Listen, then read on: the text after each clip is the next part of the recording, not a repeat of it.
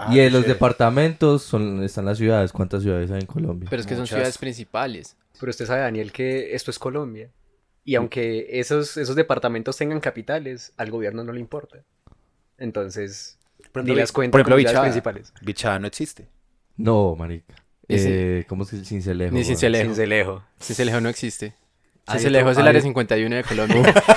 Le care.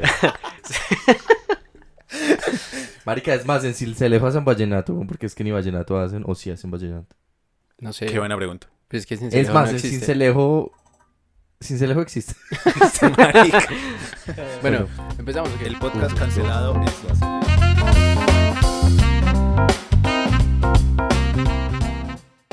¿Qué tal? Buenas tardes, buenas noches o buenos días, o a la hora que estén lavando los platos y nos estén escuchando. Yo soy Sebastián Valencia y esto es El Mal Consejo. Pero como uno no puede hablar tantas pendejadas solo, hoy me encuentro acompañado de Daniel González, de Andrés Carvajal Cano y de Julián Luján. Se preguntarán por qué tenemos un invitado el día de hoy, cuando antes no era así. Entre los cuatro seríamos el combo perfecto para trabajar en un McDonald's. Porque Daniel es fotógrafo, Andrés es realizador audiovisual, yo soy animador y a veces diseñador y Julián es ilustrador. De milagro todos tenemos trabajo, es algo interesante, así que vamos a ver cómo surge este tema el día de hoy. Pues, ¿qué te digo yo? Esta semana no he tenido trabajo. Yo No tampoco. me ha salido nada. Se me acabó el contrato por prestación de servicios. Ah, jue puta, bueno, eh, empezamos muy bien el podcast de hoy. Hola, ¿qué tal, amigos? Va muy Soy en tema, muy en tema. 58. An- Sebastián, que es animador, puede animarnos esta fiesta. Yo no animo fiestas malparidos, es importante aclaración que no hice. Eh, No hola, trabajo en Sí. Daniel, porque si se va a hacer animar a fiestas tendría más trabajo. probablemente. Sí, sí, les- Con la cantidad de fiestas que hay en Manizales. Me pagarían mejor, no, que no, es lo no, peor. no, proba- probablemente un animador de fiestas en Manizales también se muere de hambre. Tengan en cuenta que es que en Manizales tampoco es que sacan los grandes eventos. No, jue puta. Eh, hola, amigos. ¿Cómo están? Bueno, pero el, creo que para empezar el tema podríamos hablar de lo que es un freelancer inicialmente. Bueno, eh, dice acá, el DANE informó que son más de 5,65 millones de personas que trabajan en condiciones de informalidad en las 23 ciudades principales del país. Eh, bueno, eso es básicamente como la introducción a cómo Sí. estamos de, de trabajo independiente en Colombia, que me parece que estamos muy mal. El Que igual pa. que igual son fr- cifras muy inexactas, que era lo que yo ahora les decía. Porque es que, por lo mismo, marica, es que ¿dónde hijo de puta están registrados? ¿Dónde- No. Y dentro, dentro del trabajo informal podríamos incluir también a la gente que trabaja en semáforos, Claro.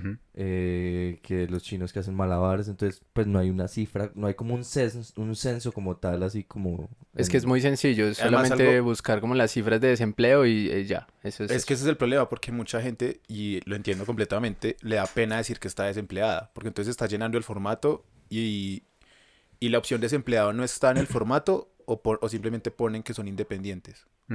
Y eso o no, no, hay, no hace que haya hace que no haya cifras exactas, es complicado. Buen punto. Yo no caía en cuenta de eso, o sea, como que a uno realmente sí le da como cierta cosa decir que está desempleado. A mí me preguntaban cuando estaba freelanceando, me decían como, no, ¿y ¿usted qué está haciendo? Y yo, no, a mí me resultan trabajitos por internet a veces, de vez en cuando hago cositas. Pero uno nunca así es como, no, parce, pues llevo seis meses desempleado. Yo quería, yo quería empezar por eso. Eh, yo creo que todos aquí tenemos cierta experiencia, pero creo que Andrés me va a entender un poco a lo que va a decir respecto a Juli. Es que yo, el mayor recuerdo que tengo de Juli, porque lo conocemos desde el colegio, es que yo siempre lo vi dibujando. Ujú. Entonces, y cómo ha sido también ese trajín, porque usted ahora pues logra vivir de eso, Ujú. o sobrevivir, no lo sé, usted me responderá a esa No, por ahora pregunta. vivir. Ah, bueno, me, ale- me alegra saber. me Pero alegra todo, todo el, el ambiente es muy cambiante, entonces uno nunca sabe. Pero el punto es, eh, yo siento que usted siempre está relacionado al tema y encontró su pasión en eso, pero qué tan complicado ha sido desarrollarlo y convertirlo en la profesión como tal. Pues al principio fue más que todo complejo de decidir trabajar con eso, ¿sí o qué? Porque cuando algo es un hobby y uno lo disfruta hacer, uno no quiere que se vuelva trabajo. Mm. Porque es, es, es muy complejo Sí. luego trabajar con algo que uno ama y luego darse cuenta que uno no quiere trabajar, digamos, en las cosas personales de uno, porque ya está cansado de, de hacer lo mismo. Em, pero yo realmente, pues, cuando estaba cursando la universidad, yo, yo entré a estudiar diseño y yo me di cuenta que realmente no era lo mío y que no tenía el enfoque que yo quería, que no era algo que, que me gustaba. Yo decidí dejar la U y dedicarme solamente a la ilustración. Sin embargo, pues fue, fue muy duro porque siendo uno artista uno suele ser muy autocrítico. Entonces eh, me tomó muchísimo tiempo como tomar la decisión de listo, voy a sacar esas comisiones adelante, voy a empezar a publicitar mi trabajo porque siempre era como, no, todavía me falta nivel, no soy capaz, ta, ta, ta, ta, ta, ta. Perdí muchísimos años con esa mentalidad y realmente, pues, yo creo que pude haber evolucionado mucho más y mucho más rápido si hubiera decidido empezar a trabajar con la ilustración antes de... Dar el salto asusta. Sí, claro, claro, Ok, es, es- sí. es complicado. Y, y más que todo, pues porque uno, uno siempre se compara con otros artistas. Sí. Uno Sí. ve, digamos, eh, los, los ilustradores que, que más venden como independientes y uno dice, no, marica, es que realmente me falta mucho, me falta mucho. Pero es, es, es, es constante en, en cuanto en, en el gremio pues de, de, de arte como Ujú. tal, en tanto las artes visuales, el dibujo, la ilustración, pues marica uno se da mucha jue- mucho juego. sí, horrible, horrible. Uno, o sea, literalmente yo no conozco el primer hijo de puta artista, o, o- o, pues, no, no, no, no conozco, no lo conozco, que diga mi trabajo está bien y vale oro y, y lo estoy haciendo bien, no. Yo, yo en es este la- momento, yo en este momento me siento así. O sea, yo, yo aprendí como valorar lo que hago. Porque realmente cuando ya, cuando uno ya tiene un poquito de camino, uno dice, si la gente me está buscando, si me están dando trabajos porque les gusta lo que estoy haciendo.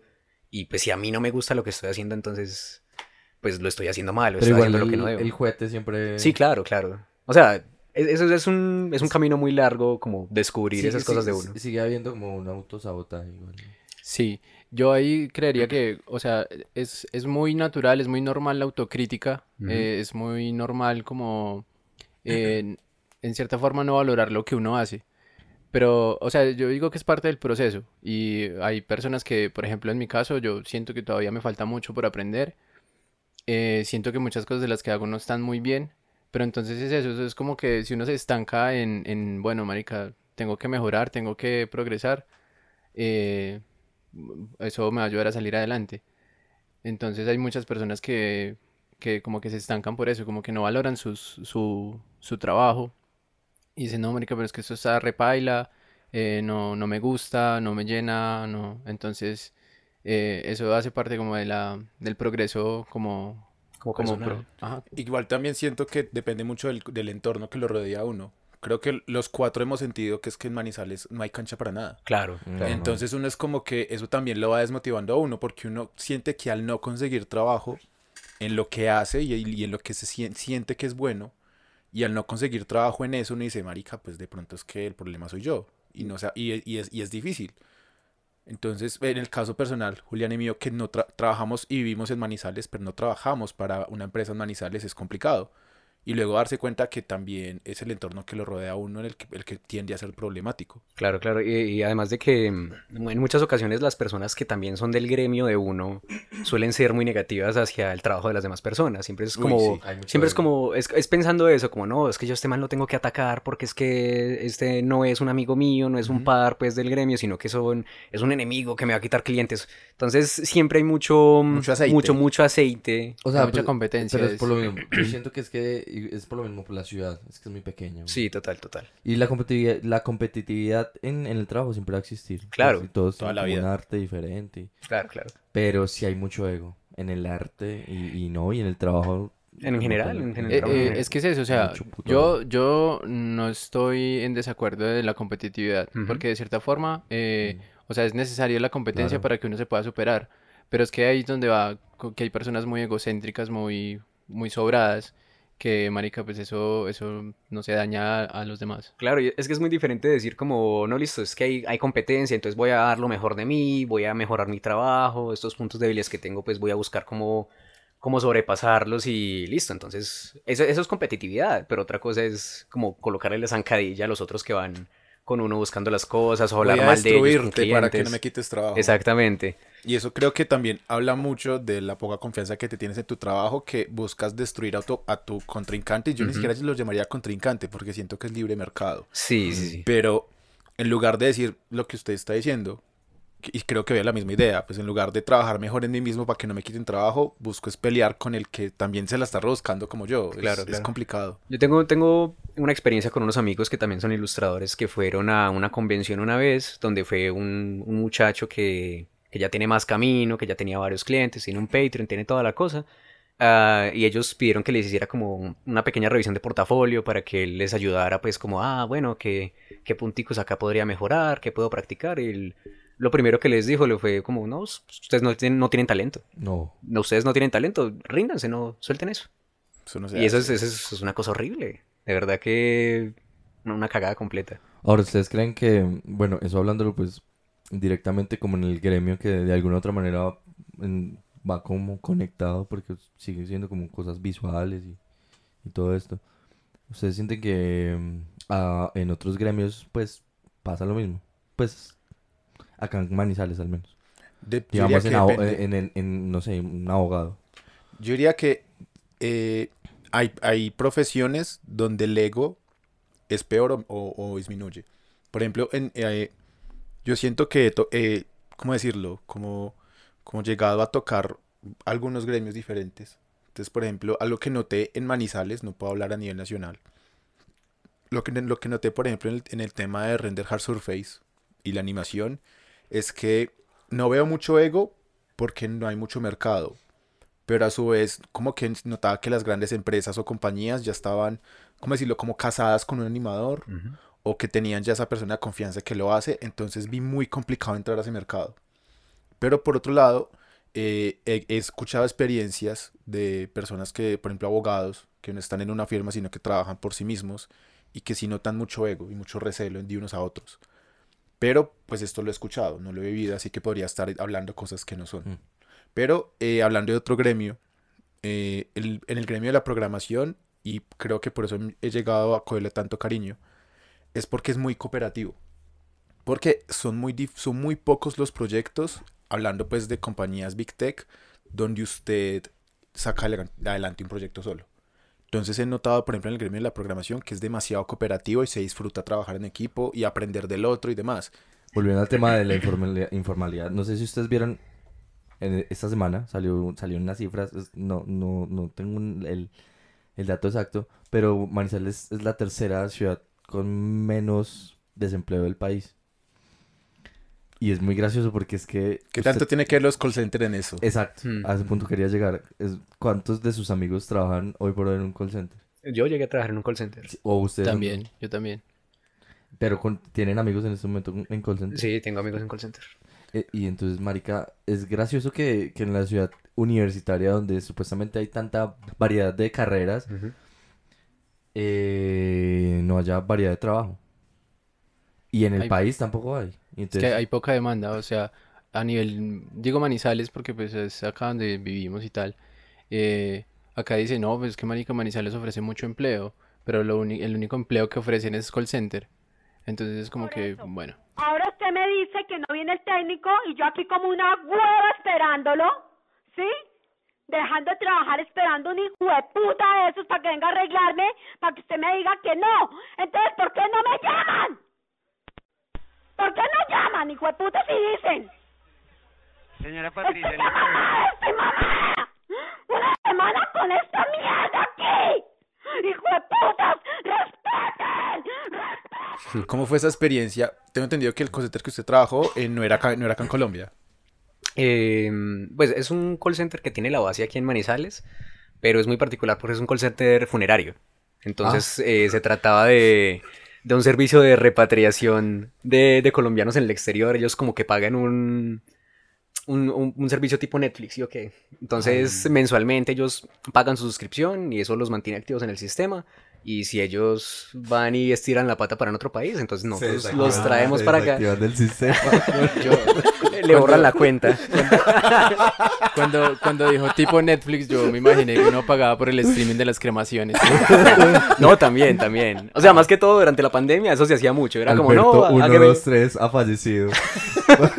salió de la sala. Y le imaginé fue también como Net- Netflix le pregunta a uno, ¿todavía estás ahí? Entonces, la funeraria, preguntándole a uno todo el tiempo, ¿sigues ahí? No vamos a decir el nombre de la empresa para...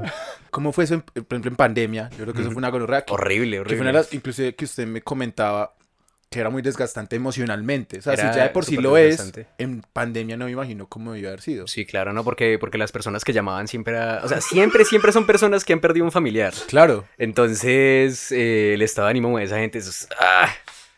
Eh, normalmente la gente pues se ponía brava, se quejaban del contrato y era como, sí señor, en su contrato dice que el servicio que le ofrecemos y ellos, no, ¿sabe qué? Lo va a mandar a mis abogados, que no sé qué. Entonces sí, sí era muy emocionalmente desgastante. Uy. Sin embargo, pues yo recalco mucho que fue una buena experiencia porque no es, no es como un center tan común. Y el trabajo al principio, antes de la pandemia, no era tan, tan pesado. Y empezando pues mi carrera como independiente, eh, eso me ayudó a tener un colchón para Claro. ayudarme luego Súper importante. para, para poder trabajar con tranquilidad y no preocuparme que, ah, que me voy a morir de hambre, que tal cosa. Yo creo que eh, eso ayuda mucho, más que todo cuando uno es artista, eh, conseguir un trabajo de medio tiempo que lo ayude a uno a, a sostenerse mientras empieza a tomar, a tomar vuelo, a coger impulso. Es que yo creo que eso es lo complejo. Uno como... eh, pensémoslo de esta forma. No sé si...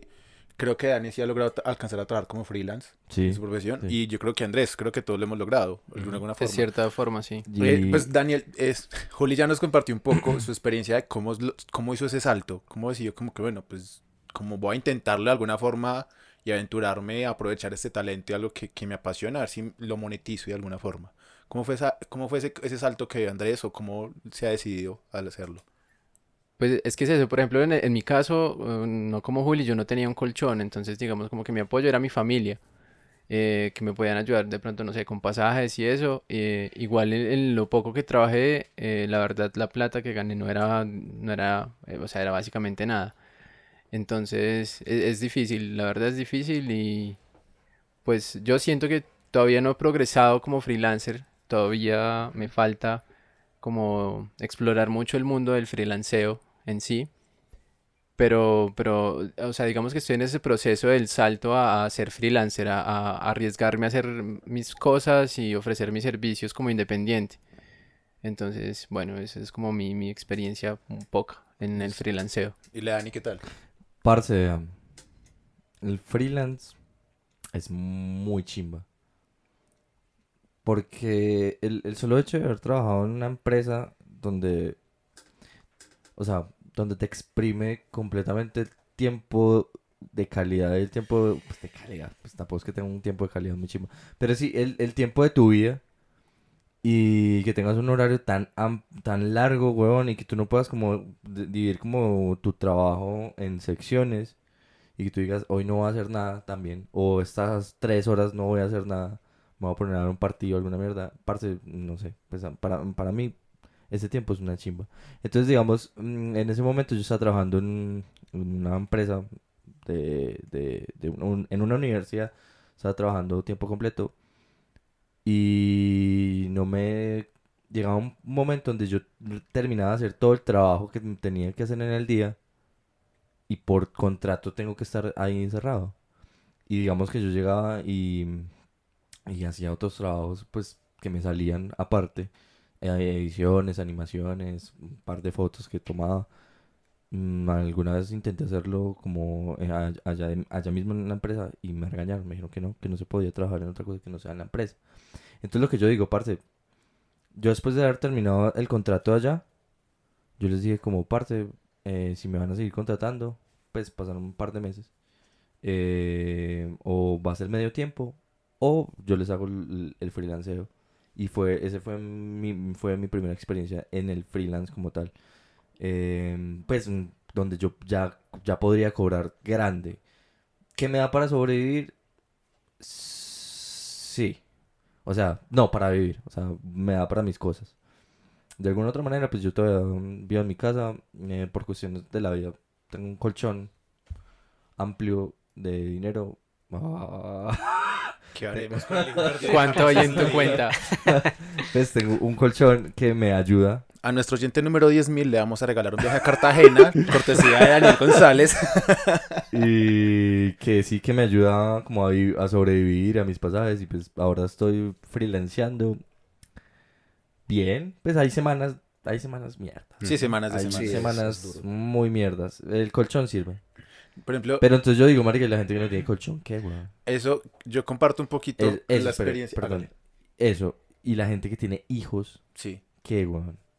Yo, a mis 26 años que tengo, o sea, yo agradezco el no haber tomado malas decisiones y no haber tenido un hijo, marica, porque es que yo no sé hacer otra cosa que no sea tomar fotografías y editar, weón. Y pues en algún momento intenté trabajar en un call center. Pensé que iba a decir, "In- intenté tener un hijo y yo, ay, gonorrea.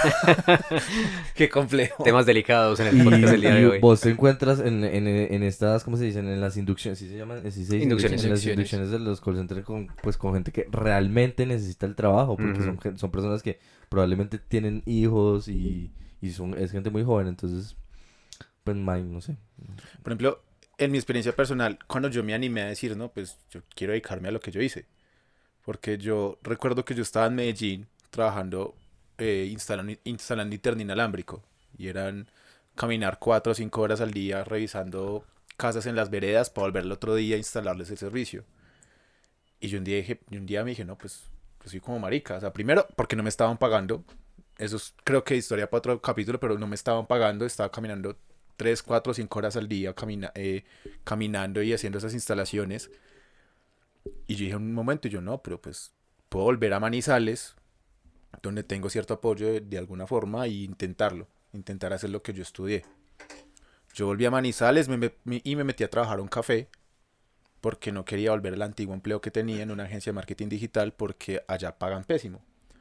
Pero un día yo estaba sirviendo eh, un eh, yo trabajaba en el edificio Capitalia y, y en la parte de arriba queda una, queda una constructora, Sí. cuyo nombre no vamos a mencionar. El punto es que yo era sirviéndole café y yo veía que los, los arquitectos y todos y eran presentando renders de proyectos y demás y yo miraba, y yo marica, yo hago renders mucho más chimbas que ellos, eh, modestia aparte. Pero yo, eran cosas que yo veía decía, si de verdad no soy tan malo, ¿qué hago sirviendo café? Ningún trabajo es deshonra, obviamente. Pero, pero es decir, podría estar trabajando en esto, en este, en este talento y en algo que estudié en lugar de estar sirviendo café. Y un día me senté a hablar con mi mamá de eso. Curiosamente nos estábamos tomando un café. Y fue como que ella me dijo, pero pues si tú sientes ese impulso y sabes que yo te apoyo, pues ¿por qué no lo intentas? Y, pero obviamente uno, pues con solo intentarlo no basta. No basta, eso de pronto voy a decir que eh, como que experimenté un poquito de ambas cosas, como que tenía el apoyo familiar para intentarlo, pero a su vez necesitaba dinero para sobrevivir. Entonces fue como que volví a la agencia donde yo trabajaba, que pagaban muy mal, pagan muy mal, o eh, siguen pagando muy mal, pero a su vez, eh, pues como que intenté aventurarme de alguna forma y fui sacando frilos y frilos y luego logré entrar a la industria tech de alguna forma, a trabajar con grandes compañías y ahí, y ahí me mantuve y entendí que lo difícil es entrar. Como que uno se aventura y una vez uno entre al negocio que sea, es muy difícil salir porque uno puede saltar de un empleo a otro con más facilidad. Sí, porque aparte te recomiendan, dicen, ay, este Exacto. te Sí, va". claro, claro. Y la experiencia que la uno experiencia adquiriendo. paga muchísimo. Sí. Y yo creo que la industria que manejamos, que es el- en las que nos movemos los cuatro, siendo cercanas o lejanas, nos da de pronto, nos tiene cierta eh, eh, ventaja sobre otras. Por ejemplo, a un médico, obviamente un médico necesita tener el título, el abogado tiene que tener el título. Nosotros, con tener un buen portafolio, podemos entrar a, a hacer esos trabajos sin necesidad de un título formal.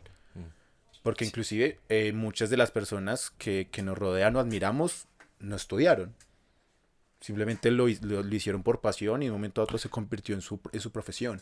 Pero nunca hay un título que los avala porque su título ya de por sí es su trabajo y su experiencia. Y creo que es, en eso sí creo que tenemos cierta ventaja respecto a otras profesiones, como totalmente. decía. O sea, no, no, yo, yo siento que igual no hay que de- desmilitar tanto la, la academia. la Ah, no. academia, Porque es importante. Pero... Ahí de pronto podemos hacer una pregunta interesante y voy a volver a Juli. Ujú. Porque Juli empezó a estudiar artes plásticas, se salió, luego diseño visual y Sí, se no. salió. Pero No, muchachos, yo, yo lo único que soy profesional es en desertar carreras. yo no, es que no tengo nada Porque más. es que yo, lo que yo decía ahorita y no es molestando, creo que Andrés, André- uno los recuerdos que tiene de Juli muchas veces en el colegio es verlo dibujando. Ujú. Entonces yo siento que, obviamente la, carre- la carrera no se desmerita y creo que Andrés nos puede hablar un poco sobre, sobre eso, ahorita le, ahorita le voy a preguntar. Pero sí, ¿qué, qué experiencia nos puede dar Juli como para separar eso? Eh, con la cuestión de la academia. Sí, Em, pues la opinión que yo tengo de la academia es la verdad, em, en, el, en, la, en el área en la que yo trabajo es muy pobre, ¿sí? Inclusive, pues la gran mayoría de los artistas que son independientes o hasta que trabajan con empresas, mm, concuerdan en que realmente la universidad para ser artista, más que todo en la parte visual, no es tan necesaria.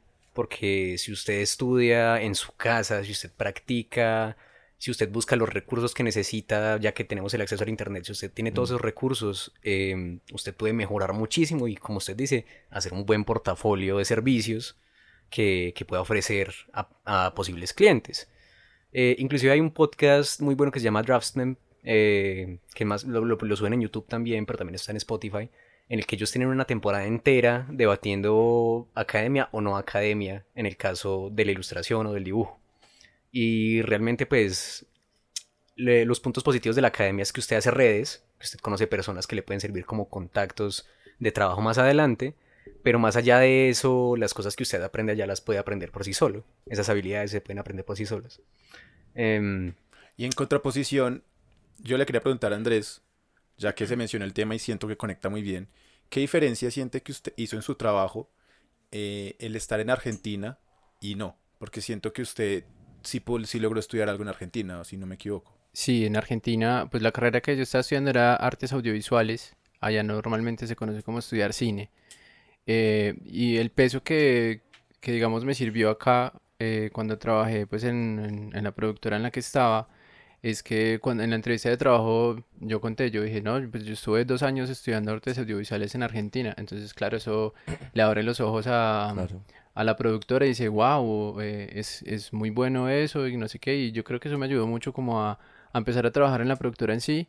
em, y claro, aplicar los conocimientos, eh, los pocos conocimientos que logré adquirir en, en esos dos años, em, me ayudó mucho como a, a ser aceptado en la, ¿En el gremio? en, sí, en el- o sea, como empezar a entrar a- al, al gremio audiovisual de poco a poco, espero pues eh, como seguir con esas referencias y ir creando experiencias. Pero entonces sí, claro, o sea, yo siento que puntualmente en mi caso, en el caso del audiovisual en sí, estudiar eh, en la carrera de cine, eh, siento que la academia es muy importante por las bases que le dan a uno, por el conocimiento profesional ya de personas que han hecho trabajos eh, cinematográficos importantes.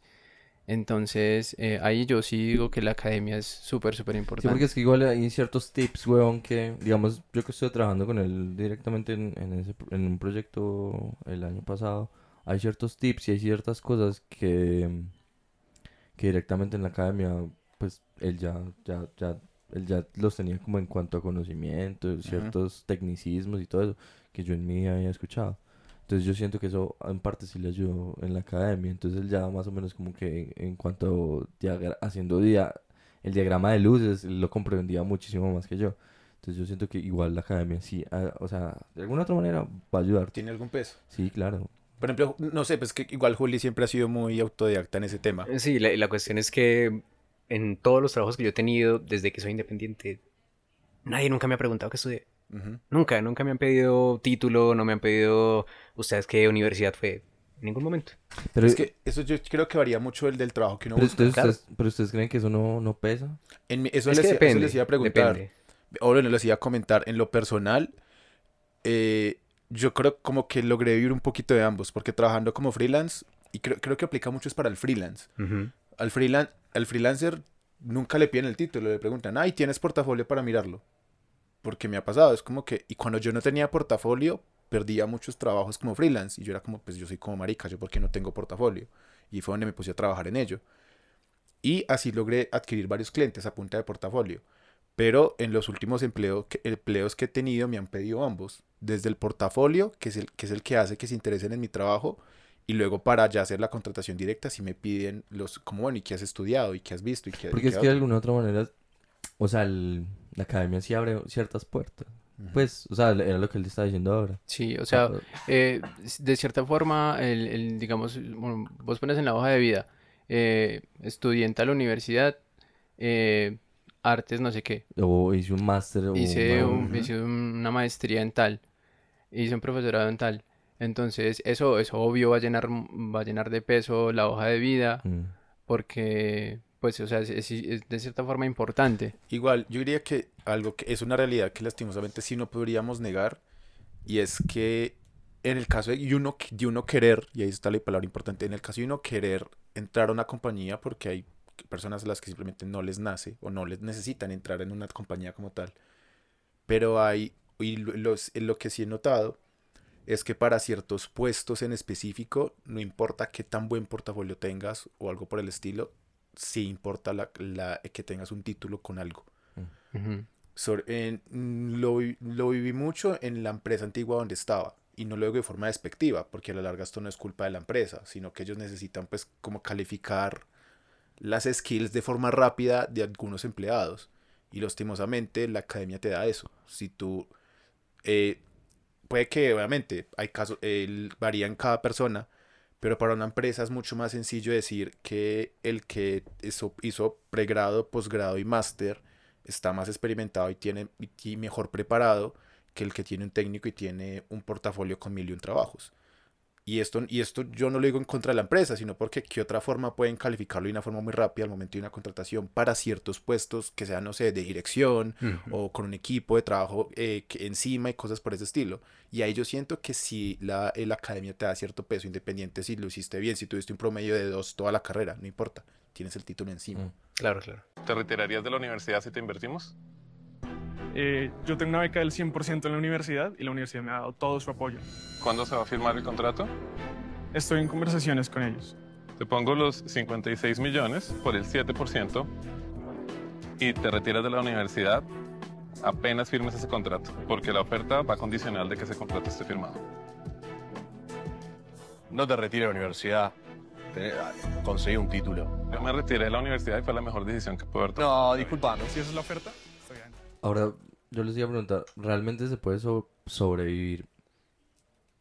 Pues con la experiencia que, que ustedes, yo creo que la experiencia de ustedes dos es mucho más amplia. ¿Realmente se puede sobrevivir de freelance en Colombia? Yo no lo hablo de lo personal porque siento que yo no podría vivir sobrevivir de freelance porque siento que no tengo las Al- conexiones el- suficientes. y cuando hablo freelance, no es que el como que se fijen directamente en una empresa, sino como que, "Hijo puta, tengo esto, esto, esto. esto Tiene semana". tantos clientes Ajá. es por separado. que- Clientes. Yo no lo digo lo personal porque me- yo siento que me hacen falta conexiones para adquirir más bien nuevos clientes. Y en este momento tiempo, lastimosamente. Pero sí conozco de casos de personas en Colombia que viven del freelance. Por ejemplo, hay un artista del putas acá en Colombia, el man se llama Dau Navarro y el man es freelance. Y el man hace eh, modelado 3D de personajes y el man es el putas. Y el man lo eh, o, o está el de... eh, el- le- eh, no sé cómo no, cuál no sé cuál es el nombre, pero sé que eh, tiene cames y que en YouTube t- se llama tutoriales cames y el man, su trabajo 3D es increíble. Entonces sí sé que hay personas y referentes en ese campo que tra- trabajan del- viven del freelo o de trabajar de forma independiente fuera de una empresa, pero es porque tienen la suficiente solvencia en cuanto a clientes hasta para rechazar proyectos y también el peso suficiente de experiencia para rechazar algún cliente.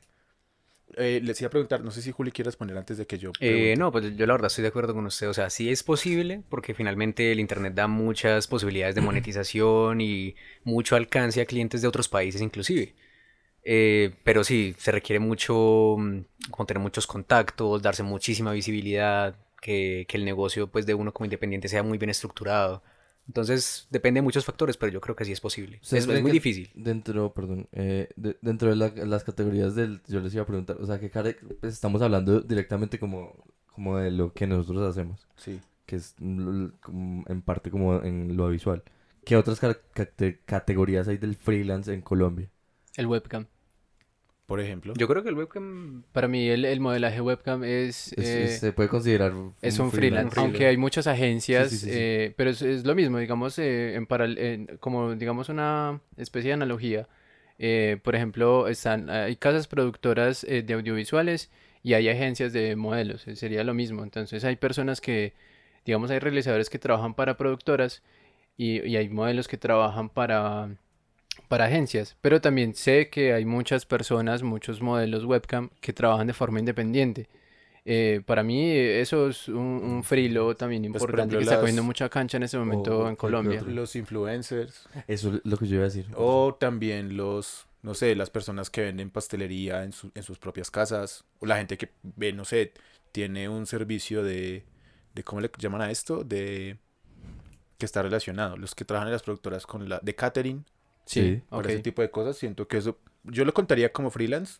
De pronto sí. Sí, yo- sabe que sí. Para, yo, es más, yo ¿sabe cuál para mí sería la diferencia entre un freelance y una persona y, y una persona que así tenga eh, trabaja desde su casa no es freelance? En el momento que usted se registre en una cámara de comercio y Como empiece microempresa. como microempresa o algo así, yo Ah, ya siento que ser yo que ya deja de Claro. ser freelance. Sí, Sí. Creería yo. Para mí sí, porque ya está entrando directamente como a, a algo más profesional. Sí. Cuando uno se, se registra eh, como empresa ante, ante la entidad correspondiente, ya yo considero que deja de, de ser freelance y ya, ya empieza a ser una mini empresa, microempresa, que a futuro puede generar más empleo. digamos, yo tengo una pregunta. Digamos, las tiendas de barrio tienen que estar en cámara de comercio. Sí. Supondría yo. O sea que ya directamente... no son freelance. Ay, puta. Yo le decía, yo le decía una pregunta. Los de las chazas, ellos sí, Sí, eso sí. son freelancers. pa. Sí, son- porque los- ellos también tienen como un una especie de contrato como con las alcaldías y no sé qué. Sí, pero, que- pero por ejemplo ellos no tienen que pagar, eh, o no sé, bueno, no sé, hasta donde sé, no tienen que pagar porque creo impuestos, que si hay, si hubo como unas protestas hace un par de años sobre eso con... pero con es para los- las personas que Pero eso tienen, fue, con, digamos, esp- eso fue con espacio público. exacto, cuando, cuando están en, en espacio público, que les acondicionaron sus caseticas y Sí, sí. todo eso, pero digamos el señor que anda con el carrito de dulces por todo lado, el que impuestos va a pagar. Buen punto. Yo le iba a hacer una pregunta a, a Holly, pero creo que aplica para todos y es, ustedes, es que yo no sé si llamar, llamar, ponerle la palabra lujo es adecuada, pero va a decirlo de esa forma. Ustedes se han dado el lujo de rechazar a algún cliente Sí. porque les iba a pagar mal. Sí. No, No, ni, ni y- siquiera porque nos iba a pagar mal, ajá, sino sí. por, por mal cliente. Ok. Porque uno, ¿Cómo uno, fue esa experiencia? uno después de un tiempo ya como que los ve a lego, así, ok. Sí. Y la gente que más se queja, que más Es la que problemas menos paga. pone, es la que menos paga. O la que se demora más para pagar. Uy, parce, que se mueren en pagar. Yo creo que es... Lo- Pero O ¿cómo sea- fue esa experiencia con el man? Eh, Ah, pa- bueno. ¿por Es que no, no tengo un man en específico, Ah, ok, ¿sí? ok, Ok, sino listo. que me ha pasado en diferentes ocasiones. Ok. Eh, inclusive no, creo que sí tengo como una anécdota específica. eh, creo que fue más o menos por 2017. Creo que en 2017 hubo unas elecciones de, de alcaldía aquí en Manizales, ¿cierto? Eh, Sí, eh, 2017. En 2017, entonces en 2017 un par de agencias de publicidad me estuvieron buscando para que les hiciera, hiciera trabajos ilustrados. Una, una, fue- una era en la que yo trabajaba. Eh, Un saludo. Sí. Sigan explotando. Ah, Ah, oh, ey, ey, ey. Ey, no, no, Yo ca- le Daniel, trabajé- favor, yo- Ese sistema de puntos, Daniel, no tiene ningún problema. Yo le trabajé una semana gratis. amigo, paga, por favor. Entonces hay otra persona además de la, de la agencia donde trabajaba Sebastián que también me buscó para ese trabajo. Ese tipo, yo le hice unas ilustraciones y no me las pagó. Y el man siempre me sacaba el culo y se terminó desapareciendo. Chopper. Parce, Lo que sí me alegra es que el político para el que trabajaba no ganó las elecciones. Entonces, coma mierda. ahora yo les iba a hacer otra pregunta. Y y va directamente a lo, a lo que estamos hablando del hecho de que no paguen con, en el tiempo estipulado. Es, marica, ah, yo creo que es el momento de... O sea, yo, yo, yo creo que hay un momento directamente en el freelance donde uno ya tiene que hacer contrato, weón. Es que Sí, uno debería claro. hacer contrato siempre. Es que por eso, Es- por eso, cuando uno es freelance tiene que estructurar las cosas Sí, muy sí, bien. O sea, sí. cotizaciones, todo full, con todos los términos Y y, súper importante, condiciones, ¿pero tú ya lo estás contrato. Sí, claro. yo ponerle fecha de caducidad a las cotizaciones. Y yo creo que lo más, lo más importante ahí, 50% de la paga por Uh, adelantado. sí. Sí, Porque sí. eso, Incluso un poquito más. Claro que sí. Eh, Perro, hijo de puta. por ejemplo, lo que... ya se emputó este man. Ya estamos recordando gente. A mí, me- a mí me pasó fue con un con un, eh, una persona acá de la ciudad que me solicitó unos renders por recomendación de otro amigo. Curiosamente, él, yo, él, él se llama Carlos, no el cliente, sino mi amigo. Y él, y él también trabaja, se puede decir que trabaja como freelance, pero él, él ha llegado al punto de que tiene tantos clientes que él terceriza algunos clientes. Ah, sí. Entonces es bien interesante. Entonces, inclusive creo que él es el mejor ejemplo de que uno sí puede vivir siendo Sí. freelance. Pero a lo que yo les iba a contar es que él por recomendación, eh, Carlos me recomendó con una persona y, y esta persona le hice unos renders de arquitectura y demás. Uno pasaba por la autónoma y había una valla gigante con, con, con uno de esos renders y, y es muy gonorrea porque el man me quedó viendo plata, pero pues a la larga no era tanta para ponerme a pelear con el man, como para quedar en malos términos, pero a su vez sí era lo suficiente para que te dé mal genio. No, es que Entonces, plata es plata, güey. Exacto, el punto fue que, bueno, eso se quedó así y, y como a los meses después el man me volvió a buscar para que hiciéramos un trabajo y fue como que, y yo de verdad necesitaba la plata, pero fue como que, pues yo lo llamé por su nombre y le pero pues me quedaste viendo dinero de la plata anterior, entonces ¿cómo vamos a hacer? No, no. Y el man como que no, pues es que estas cosas, que el presupuesto era muy poquito, y yo, pero pues a la larga te robaste parte de mi trabajo. Sí, fue como Sí, que... total. No, no seas, no, o sea, eso es, como diría mi mamá, es un caripelado. No, Exacto, es Sí, como sí. que... No, mae. Pues obviamente... uno, no, uno, o sea, uno con que hijo, o sea, tienes que tener la moral muy hijueputamente por el cielo, weón, para hacerle, o sea, para deberle a alguien, y fuera de eso, volverlo a buscar para pedirle prestados tus pues, puta servicios, no, come puta mierda. eso, es lo, eso es lo que llamas un cliente fajardo. No, Ah, la caga de logo aparece como si nada. Y fue como que... Pues obviamente hay cosas que uno piensa y no dice, pero por yo por dentro de esta sí es mucho Oiga, yo les iba, yo les iba a preguntar una cosa, y es, es el hecho de cobrar, weón. Mm. A uno nunca le enseñan a cobrar, Marica. deberían enseñarle a cobrar. Debería ser una clase en la universidad. Sí. Si esa ¿Cuánto clase estuviera en la universidad, sería obligatorio. Por Porque, favor. digamos, de hoy a tu primer trabajo de freelance, digamos, tú ya tienes un, un monto. Sí, claro, eh, claro. Ju- Juli, hablo- le habla a Juli. le pregunto a Julián, eh, eh, el hecho de que tú, tú, tú- tú en este momento ya tienes un monto en, en, en- en tu trabajo. ¿Cuánto cobraste en tu primer trabajo? No, o sea, súper poquito. súper poquito, y es cómo- una y cantidad cómo fue, ¿Y risible. cómo fue el drama mental tuyo de, "Jue puta, cuánto cobro? Uy, eso es una mierda. Es que es, es horrible, Sí. realmente no saber cobrar por el trabajo es una vaina muy difícil para empezar en los frilos. Y más que todo por esa cuestión de, no, es que usted tiene que valorar su trabajo, cuánto vale su trabajo, cuánto vale su día de trabajo, esas vainas son duras de Tú calcular. le dices que, pero ¿cuánto vale su hora de trabajo? Y yo, ah, yo valgo. Mm. Yo, ¿cuánto valgo? ¿Quién soy? Ah, ¿qué dice? Eso es Y llegó uno, digamos lo que yo hice fue como preguntarle como a, a terceros, como pues, que, Ujú. que hacen lo mismo Sí, total. uno, como parce, ¿usted ¿cuánto cobraría por esto? Usted, eh, no, yo cobraría 300 lucas. Ah, pero entonces uno hace el análisis, ah, pero esta persona hace esto, esto, esto, es más tesa que yo. Entonces uno dice, no, entonces yo tengo que bajar un poquito más. Y uno Sí, le baja sí, sí, y le baja y le baja. baja. ¿Cuánto cobras? 10 lucas. No, 20 lucas. ¡El hijo de puta se robó mi plata! ¡Mira, lanza!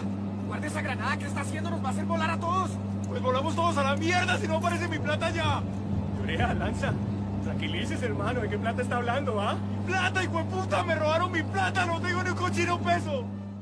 Pero, uy, marica, pero eso es un tema delicado porque es que es repaila, porque ahí lo que uno está haciendo no es, no es tanto desvalorizar su trabajo, sino desvalorizar el trabajo de muchas general, personas en, en general. Entonces, claro, la gente va a decir, no, yo voy a buscar otro que me cobre más barato. Ahora, ¿ustedes piensan que igual uno debe hacer como... Es que igual, es- está la oferta, demanda y todo. Está la oferta y demanda y eso. Y va- van a buscar, digamos, yo voy a buscar a Julián. Y Julián me va a cobrar 300 lucas por la ilustración. Que no, no, no estamos diciendo que cobra eso.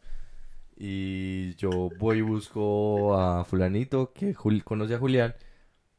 Y yo le digo, no, pues que yo cotice con él y me cobró 300. Y el marica, este otro marica me está cobrando 400. Y entonces le empieza a bajar ahí debe, debe existir como ese, ¿cómo se dice? Como ese respeto Ujú.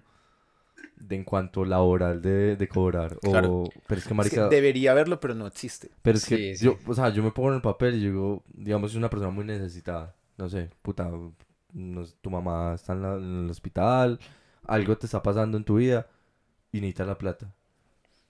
Ese- ese- yo diría que eso también es el tema de la oferta y la demanda. Pues- Obviamente lo que dice Andrés, cuando yo le bajo mi trabajo también estoy bajando el trabajo a mis demás, de los demás. Pero si, eh, poniendo el ejemplo que está diciendo Daniel, es oferta y demanda. Si tú decides cobrar muy poco por tu trabajo, cagada por, por, por el entorno que te rodea laboralmente, pero pues nada, no, nada te lo impide hacerlo tampoco. O sea, puedes hacerlo. Sí, sí, sí, no hay como unas reglas estipuladas, Exacto. sin embargo, pues es poco moral. No, la, la cuestión es que usted puede ser como explícito al, al respecto. Hay personas, en, por ejemplo, en el gremio de la ilustración que hacen lo que se llaman comisiones de emergencia, Sí. ¿cierto? Entonces to- a todos los precios de ellos les bajan 20, 25% para alcanzar pues esa meta monetaria que están buscando, pero ellos hacen como una publicación expresa en donde se explique el motivo de la rebaja y no es como, ah, no, es que mis precios siempre son estos o es que ustedes siempre deberían pedir esto pues por, por un trabajo. ¿Cómo suele reaccionar ese gremio a ese tipo de, de publicaciones de las... eh, Pues en, en muchas ocasiones lo que yo he visto es que hay comunidades grandes de, de artistas que también le compran a otros artistas. Entonces cuando pasan estas cuestiones de las comisiones de emergencia, igual hay como un sentido de camaradería Ujú, y exacto. otros artistas le compran esas comisiones de emergencia a esta persona para ayudarlo a lograr esa meta, ya sea para, para comprar equipos o por emergencias como la que, de la que está hablando Daniel ahora. Pues hay mucha gente que se le baja los pantalones al cliente. y- Ujú. y, pues a la larga, pues digo, van cada quien, pero pues son cosas que uno llega a un punto donde ya deja de hacerlo. y es Claro. como que ya. Lo que me pasó con el último cliente que tuve de freelance hace unos meses es que inclusive creo que Andrés me ayudó haciendo un, un UI de esa parte porque yo tenía mucho trabajo y a la vez tampoco no tenía muchas ganas porque el man no pagaba mucho. Y era que, que ya llegó un punto donde el man me volvió a buscar, pero para decirme, no, sí, mira, el proyecto ya se, ya se aprobó y, y el dinero llega pronto. Y yo, ah, listo, yo llegué que la conversación iba a llegar hasta ahí. Y luego me empezó a preguntar cosas y al final de la conversación me di cuenta, ve, le di una asesoría gratis a este marica. Entonces fue como que, y yo quedé como que gonorrea, o sea, tú sabes que el proyecto no va a salir porque eso fue hace meses y ya a la larga el proyecto nunca salió, o yo ya asumí que el proyecto nunca salió, pero con qué cara llegas a decirle a la persona, no, sí, sí va a salir, pero ven, tengo una duda y vas y vas sacando la información y recibiste una asesoría gratis, o sea, qué gonorrea. No, pero ya ahí fue huevón usted. Obviamente, yo me Sí, o sea, se ya, llevamos, Sí, ya llevamos como, llevamos como 20 minutos de conversación y yo, este hijo de puta me sacó una es- asesoría se gratis. Sebastián se deja sacar la información muy fácil. Me recordó un video que vi hace poquito de una chica de la que hablaban sobre seguridad en el internet. Mm. Le decían, no, es que usted qué piensa de la seguridad en internet. Y ella decía, no, es que hay mucha gente que hackea cuentas, que no sé qué, que porque la gente no coloca contraseñas demasiado difíciles. Entonces el man le preguntó, ay, ¿cuál es tu contraseña? No, el nombre de no sé qué, y ni el año en el que estoy en la universidad. Entonces el man se la empezó a parlar y le decías que, ah, listo, tales. Y, y tú tenías mascotas, que sí, no, el nombre de mi mascota es tal. Ah, ¿y tú qué estudiaste? No, yo estudié tal, tal. Ah, sí, ¿y en qué año? Y le digo el año. Ah, Es-. Marica, Así, tal cual, Sebas, hicieron, tal cual. Sí, ya. Pero yo Se dejó tramar, pa. Sí, Sí. me Igual uno- yo creo que uno también lo hace. Pues yo, yo conozco a alguien que tenga más información que yo, o tenga más conocimiento que yo. Y yo le busco el conocimiento. Pero yo no, pero yo no lo Pero es haría que- de, de forma como, como Maliciosa. siento, exacto, el man lo hizo de forma maliciosa. Por Ujú. ejemplo, yo hoy eh, creo que Juli y yo lo hemos hecho. Él me ha llegado a preguntar Sí, cosas claro. de 3D y yo también voy y le pregunto, pero es expresamente eso. Yo aparte me va a ayudar con una cosa. En lugar de decirle, venga, nos tomamos un café y mientras nos tomamos un café yo le digo, ve, me va a ayudar a ilustrar esto. Pues Es que es diferente, creo, cosas. porque en el, o sea, en el caso de Sebas es- era una relación cliente, em, o sea, Sebas con su Ujú. cliente. Sí. En el caso de nosotros, digamos, preguntándonos entre es de nosotros. colega. Es de Sí. colegas, es como que, parce, ¿qué opina de esto? O ayúdeme con esto, ¿usted qué sabe de esto? Es, es más como de, de compartir saberes entre colegas. Ujú. Y ya cuando es una relación con el cliente, marica, ya sí es un descaro. Pero pues yo, yo considero marica. que eso también pasa mucho es porque no hay un sentido de comunidad. ¿Sí o qué? Digamos Sí. aquí en Manizales, pues todo es muy separado. Si hay cinco o seis ilustradores, no, yo no tengo ni idea de que existan, ¿cierto? Pues yo, yo Ujú. conozco varios, pero no quiere decir que yo conozca todos los que hay. Sin embargo, pues si una persona que está empezando en la ilustración llega y me escribe, oye, pues tales, yo quiero empezar, pero no sé cómo cobrar, yo le ¿Cuánto co- colaboraría. ¿Cuánto cobro por mi primer trabajo? Es difícil, es que Es es, difícil. Pero si hay una persona, digamos, que uno admira, que uno le gusta el trabajo de esa persona y uno le quiere hacer preguntas, ¿por qué no podrían hacerse, cierto? O sea, yo creo que es, es muy importante que haya ese sentido de comunidad Sí, claro. en ese mismo gremio, así sean personas que no se conozcan, pero que compartan esa profesión. Y, y- y haga- Buena James. Hagamos un top 3 de, de, de trabajos freelance que ustedes conozcan, aparte del que, pues, de- de- del que ya hacen como... O sea, ¿cuál, cuál, cuál, ¿cuáles trabajos ustedes conocen y hacen un, un top 3? Listo, para mí, eh, ser programador full stack como freelance me parece uno de los trabajos más chimbas y que me gustaría tener. ¿Pero lo estás haciendo de mayor, de mejor a, sí, ma- de de- mejor a, a peor del, o de del peor a top, o sea, el top. Sí, el sí, el mejor para mí, del top 1 sería eh, programador full stack como freelance. Primero, en este momento es uno de los más demandados del mundo, bien pago, y usted lo puede hacer desde su casa. Y obviamente, si tiene la posibilidad del idioma, usted está trabajando para Rusia, para Estados Unidos, para donde quiera, y está sentado en la sala de su casa. Sí. Y para mí eso es, en esto inclusive me gustaría hacerlo en, en un- a, un, a un plazo de tiempo corto, poder hacerlo desde mi casa.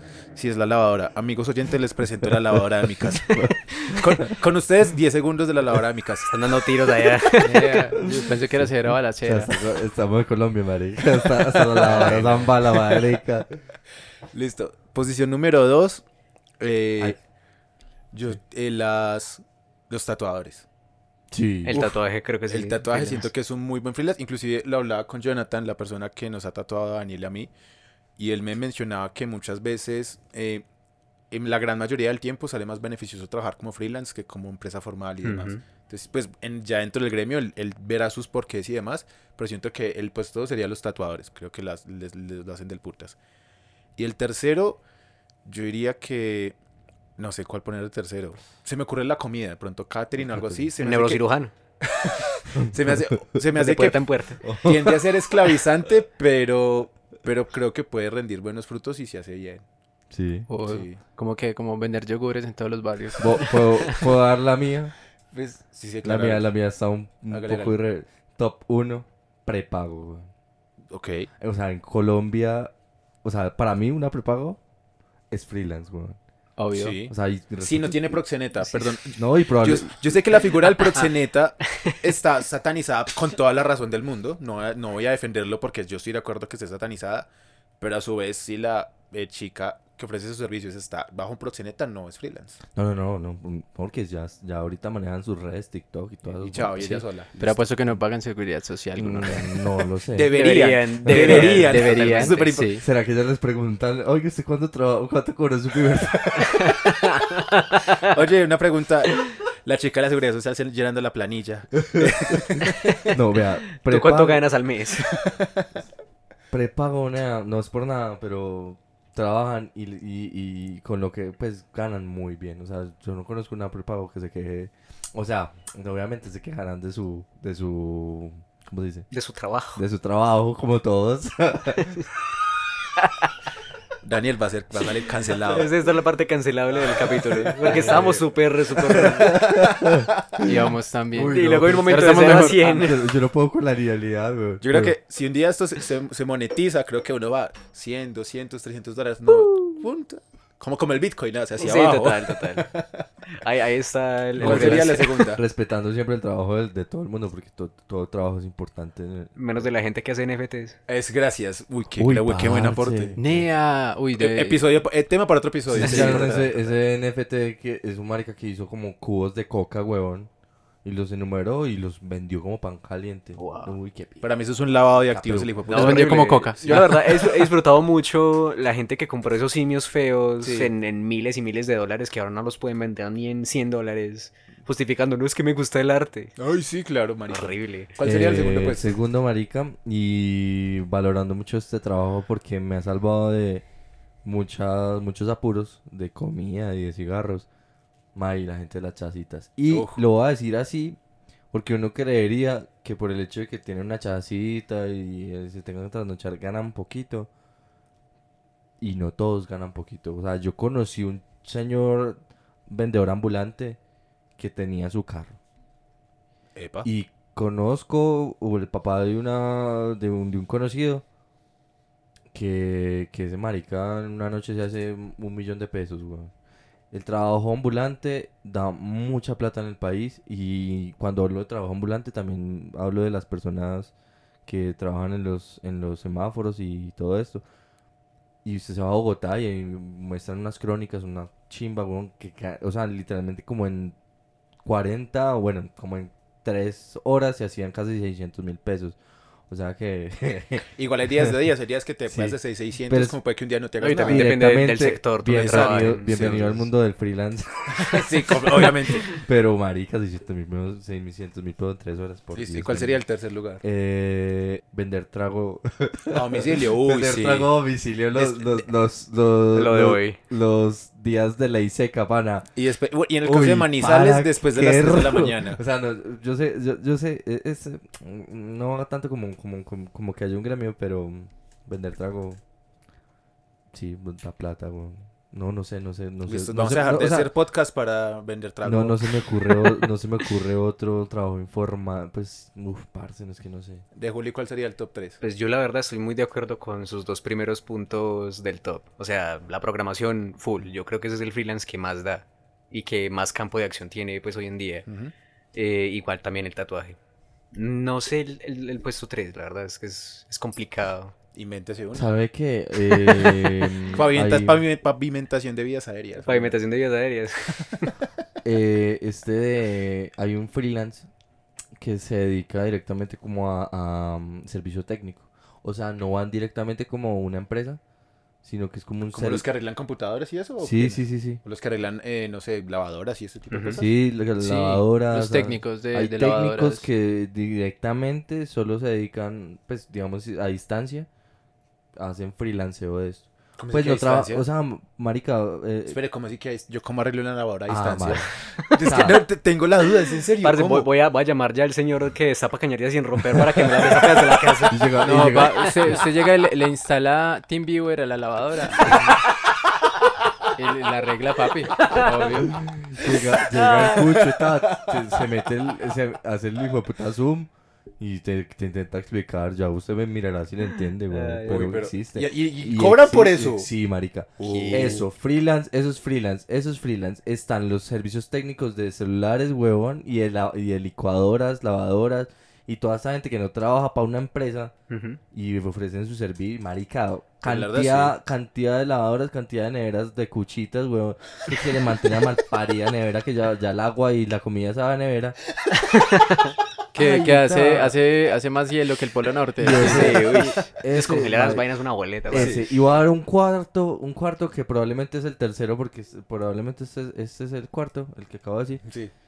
El trabajo de, ay, no sé, eh, de como de, de InDriver, yo no sé si eso es freelance. Ah, los Ah, Uber, sí, los Uber, Uber, claro, sí. Sí, sí, sí, va dentro del... No, incluso Sí. digamos las personas que trabajan como rapitenderos y todo ese Sí. tipo de cosas. Pero, pero es que no, yo, yo creería que no, no, No, es no, tanto es- Ah, no, porque ellos freelanceo trabajan porque es que están trabajando para una empresa, aunque sea con su propio, Pero digamos, con su Uber, propio medio. Uber cobra, cu- co- le cobra al, al que maneja. Pues, o sea, Uber, se lleva una, imagino que una- sí. Uber se lleva una comisión, claro. ¿Saben, Claro. qué pensé? Eh, o sea, este, este tercer puesto no es como de los mejores freelance, pero sino algo como que yo pienso que debería tener más reconocimiento y son las personas que dan clases particulares. En lo que sea, en lo que sea, weón. O sea, clases particulares en matemáticas, salvado, chinos, lo que usted quiera. parce, sí. Inglés, todo, todo ese tipo de cosas. O sea, Don son personas que normalmente eh, no, cobran tanto, pero que yo creo Sí, que es una profesión ejemplo. que necesita más reconocimiento. ¿Cuál sería el top 3 de Andrés? Pues, parce, digamos que en el primer puesto, lo que les decía ahora, o sea, no es que yo lo quiera hacer, pero sí sé que es como algo, algo que está cogiendo mucha cancha y es el, el- el- esta industria del modelaje webcam. Porque, o sea, es, es como que, mm, digamos, eh, está cogiendo mucha fuerza en este momento y, y hay mucha gente que, que lo ve, o sea, que son usuarios eh, constantes y de otros países. Entonces, yo, pues, em, con, de, de experiencia, digamos, personal, tengo un primo que se dedica a, a- a lo del modelaje webcam y a él está yendo súper bien. O sea, él, él me contaba que, no sé, en, en dos, tres horas se hacía un platal increíble. Entonces, pues, marica, eso creo que es como uno de los, Sí, de no, los es que que sí están está- como en, en el top. Tengo una pregunta. ¿Cuál es el número de su primo? vamos, vamos a dar redes. Venga, Andrés, usted, usted ha hablado varias veces hoy del modelaje webcam, ¿algo que nos quiera decir? Algo que nos quieras confesar. Me El- pueden encontrar en Chatterbait como arroba. Ah. Arroba Ahora, Carbacano. pero yo tengo una pregunta, pues ellos, ellos no, trabajan, no trabajarían directamente como con la empresa de, de web, pues el que les ofrece el servicio de streaming. Pero sea, lo hacen con su tiempo, no o sea, tienen y hay otra pregunta ahí, pues hablando directamente, pues es- existe el servicio de streaming de las webcam y entonces Twitch también vendría siendo una, o sea, los Freelance. Sí, sí, sí. es lo sí, mismo sí. que los influencers. Eh, o sí, yo creo que eso Porque digamos que usan sus redes sociales como medio de trabajo. Eh, en este caso sería una plataforma de streaming de, de modelaje webcam. Los que transmiten por Twitch también usan Twitch como una Por herramienta Facebook. de por Facebook Por Gaming y toda sí. la vuelta. Qué O sea, para ¿no? mí Todos eso los que es- sigue siendo transmiten- freelancer. Todos los que transmiten esos juegos de, de conducir camiones por, Uy, Mike, yo soy por la fan. Panamericana. Yo soy fan. En estos días, este Sí. marica, yo le mandé un Mike, yo me puedo quedar cuatro horas viendo un hijo de puta bucetero, man. Escuchando virtual. en la sala de la casa. eh.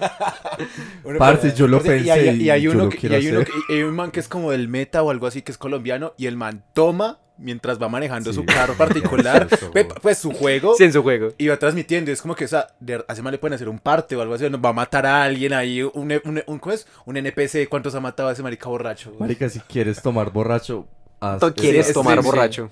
ve, si ¿Quieres tomar borracho? Si quieres tomar manejando, es la mejor forma de. Sí, Me parece Ok, una buena ¿Cuál idea. sería el, el Parce, y Andrés? no sé, los otros dos, la verdad no, no lo he pensado muy bien, pero digamos, eh, también en lo audiovisual, Em, digamos, para mí sí sería como un trabajo soñado y sé que hay personas que viven de esto, ah, justamente acá en Manizales. Hay personas súper tesas que, digamos, las llaman a otros países a hacer cosas. Em, eso también sería como, yo sé que lo pagan bien, pero es eso, lo pagan bien en otras ciudades, en otros países. Acá no, acá no lo valoran, entonces pues, o sea, sería brutal como poderse ir a hacer lo que uno quiere y sabe. Eh, no- pero no sé, no se me ocurre como un tercer lugar. Em, Parce, las líneas calientes, weón. eso todavía existe. Sí, yo creo- sí, eso te sí. encanta como un hijo de puta. Bueno, Porque, wow. marica, y voy a decir el comentario, y entonces las personas ciegas que... Fuck. Aleta. Bueno, sí, es verdad. es verdad. Bueno, Una pregunta. muñeca de plástico. Ahora, si es una persona ciega, vea, les voy a bajar la pregunta. Y si es una persona ciega que toda su vida ha, ido- ha sido ciega, ¿usted cómo excita una per- a esa persona? Con- por el tacto, por el oído. Sí, pero, usted, pero usted, ¿qué cosa sucia le puede decir? Pues marica, no sé, no, soy- no soy ciego. bueno, parece, pero no. No, no, no, o sea, hágase la Siénteme esta. No me, no me, no me- no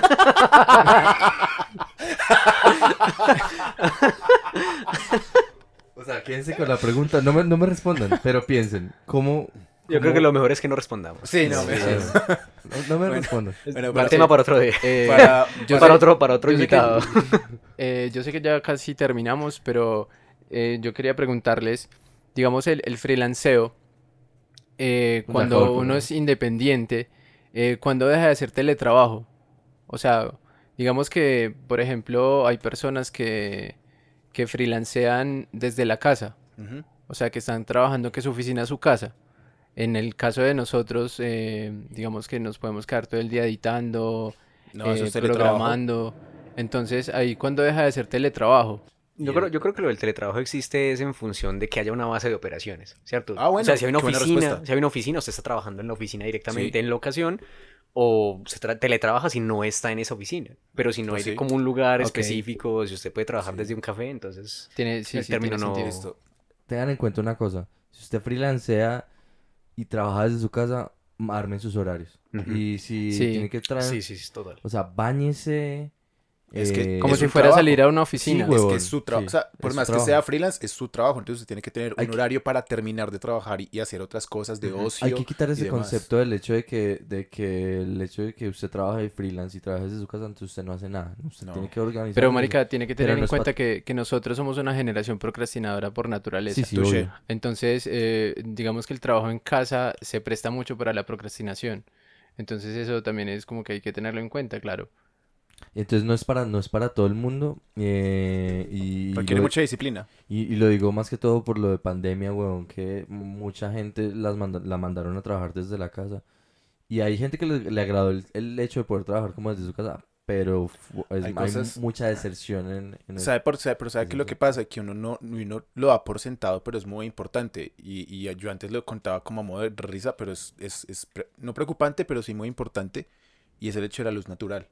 Mm. Cuando yo empecé a- Ah. cuando empezó la pandemia y yo empecé a teletrabajar, yo estuve un mes completo sin ver luz natural. Porque en mi casa no entraba mucha luz. Y a mí me dio depresión. No solo por el encierro, sino por la falta de luz, la falta de sol natural. O sea, y uno dice, pero ¿por qué? Y pues porque el La cuerpo, necesi- el, el- el cuerpo lo necesita. Y... Necesita vitamina D, papá. No, Exacto, pero, o sea, no, lo- fuera de charla, es, es una, es, un- es Lo- una lo es, es, es muy, es muy cierto. O sea, uno, uno para teletrabajar tiene que te- teletrabajar. Uno para freelancear desde la casa necesita estructura. Uno tiene que tener estructura. Más que todo, digamos, en carreras audiovisuales o cosas que requieren edición, uno tiende como a seguir derecho. ¿Sí o qué? Entonces llegan las 10, llegan las 11 y siga derecho hasta que termine lo que tiene que hacer. Pero no debería ser así. Uno sí, Sí, debería tener sí, unos uno lo horarios. hace, pero no es la idea. No es lo ideal, no Mm. es lo ideal. Uno tiene que tener horarios en los que pueda descansar, Y en lo, parar. en lo que pueda separar el trabajo de, de su vida normal, de su, de sí, su vida. totalmente. Yo creo que eso va de, la, de parte de, de valorar su propio trabajo. Porque es que, marica, a la larga uno se está, Estallando. se, se está estallando y pues eso no es malo porque el futuro ya uno se va a quemar y no va a querer hacer ni mierda. O sea, marica, si, si odias que te estallen en la empresa porque tú mismo te estallas en tu propia casa, no Ujú. seas hijo de puta, weón. Valórate, respétete, quiérete. Respétete. Exacto, sí. Te Después amo, uno- me amo, llama a Trina. Ay, no. No, chúpelo. No, ya. Chúpelo mucho, mal Yo, pensé, parce, que fuera de mi casa ya estaba libre de esto, pero no, o sea, o sea, eso sí es una cagada. No, aquí es Bebito Fuyu. No, no, Andrés malparido. Pero mi bebito Fifi es un tema de kilo. no, No, como mierda, malparido. Pero ustedes saben el contexto del bebito Fiu Fiu. Sí. Sí. Uy, hor- horrible, horrible. Bueno, Se lo dejamos de tarea a los oyentes. Ahora para cerrar ya el capítulo, pero de verdad cerrarlo. Cada uno, con base en nuestro ah, esos nombre, últimos minutos son muy buenos.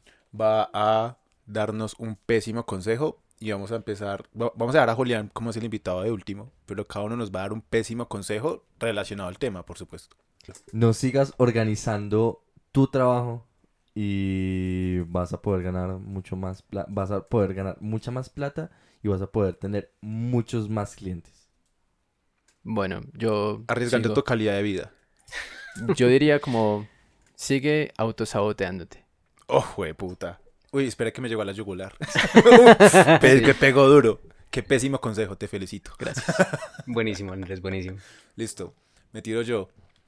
Eh, regala tu trabajo, no cobres bien, no hagas cuentas de cobro, no, no pienses en pagar una planilla ni hacer contratos y regálalo al primero que encuentres.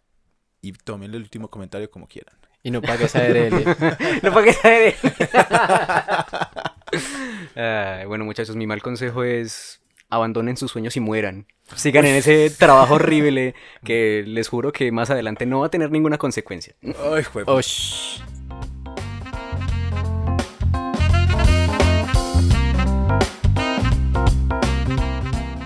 Pero ya en serio agradecer a Juli por acompañarnos, nuestro primer invitado y probablemente Gracias. se repita Gracias a ti fuera del culto por haberme invitado. fuera del culto mal Fuera del parido. culto. ¿Cómo así que no, no es fuera del culto? No. No, Ah, esto no es un podcast cristiano, no. esto- Ahora sí, eh, bueno, no, agradeciéndole a Juli nuevamente. Si quieren encontrarnos en redes, pueden encontrarnos en Instagram como arroba el mal consejo podcast. A Julián, no solo para, para que lo puedan insultar o darle cariño por Instagram, sino para que sigan, Para su, que me plata. para que sigan su increíble trabajo como ilustrador. Lo pueden Eh. encontrar como arroba güey del infame. Tanto en Instagram como en Twitter es el mismo, el mismo arroba. A Andrés Carvajal como andresc.mob. A Daniel lo pueden seguir como guion bajo enemy y a mí como arroba fuera del bulto. Así que estamos hablando y muchas gracias. Próximamente voy a hacer Twitch de camionero por Manizales. sigan. Este marica. Adiós. Thank you.